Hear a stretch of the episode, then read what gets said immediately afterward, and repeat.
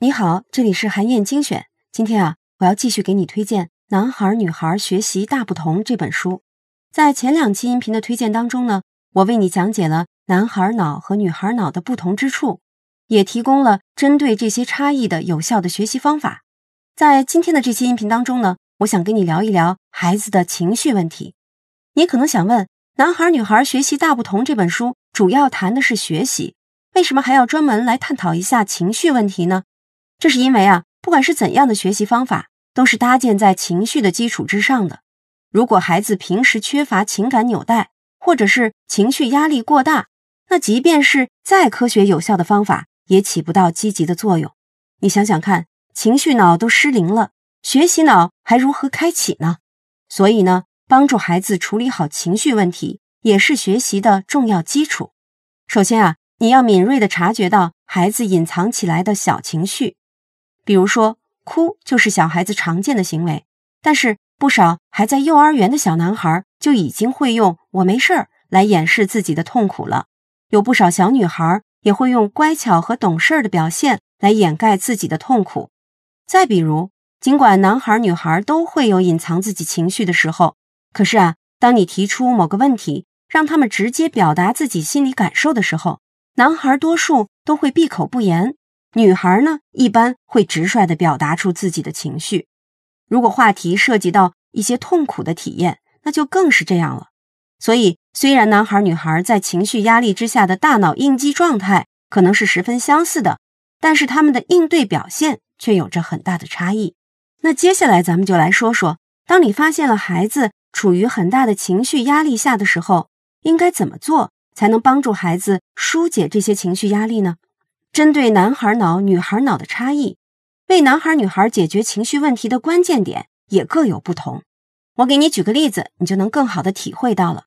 比如说，兄妹俩一大早在家里发生了矛盾，到了学校以后啊，哥哥大脑里的皮质醇含量依旧很高，因为他把这次冲突给他造成的情绪压力都积压在了大脑里，没有办法及时的处理掉，所以这天上午他可能什么都没学进去。可是妹妹啊，有可能已经把最痛苦的感受用语言向同伴倾诉出来了，所以她就能很快的处理掉情绪压力。所以同样是那个上午，妹妹的学习效果却很好。正是由于女孩拥有语言这个利器，所以帮助女孩疏解压力的关键就是给她创造一个倾诉的空间，多跟她聊聊，问她一些问题。在这个过程当中呢，他就能完成自己情绪压力的疏解。可能还能顺便理清事情的前因后果，很多事情呢，他就能自己想明白了。可是对于男孩来说，他们不愿意多说，这招就对他们起不到作用了。那该怎么办呢？一个很好的办法就是增加他们的肢体活动，比如说让他们砸枕头、打沙袋、骑单车，这都是很好的办法。脑科学就发现啊，虽然男孩大脑中下部和上部之间。神经递质的传输速度不够快，但是呢，在处理情绪信息的时候，如果能够让他们的全身都动起来，就能够强化神经递质向负责情绪处理的边缘系统和负责语言处理的左脑进行传输。如果当一个男孩子犯了错误的时候，你把他逼得太紧，就会适得其反。如果你对他说：“看着我，我跟你说话呢，你知道自己犯了什么错吗？”在这种情况下呀。男孩就会越发不知道怎么回答。如果你读过《男孩女孩学习大不同》这本书，你就会发现，教育专家从来都不会这么做。当他们需要跟一个犯了错、非常紧张的男孩谈话的时候，他们会先找到一个东西塞到男孩的手里，不管是蜡笔、积木，或者是卡片，还是其他任何东西都行。这么做呢，就可以让男孩很快的放松下来。你千万不能因为男孩不说话、不解释。就觉得他不回应你，不尊重你，不承认自己的错误。相反，如果你能允许男孩低着头玩一会儿手里的东西，给他一两分钟的时间来思考，允许他回应的速度慢一点，这样就能够去鼓励他，慢慢的弄清楚问题出在哪儿。这之后啊，他就会更容易跟你开始交流。男孩女孩学习大不同这本书里就有这么一个例子，有一位老师啊，他就想出了一个特别聪明的办法。来解决男孩的情绪问题。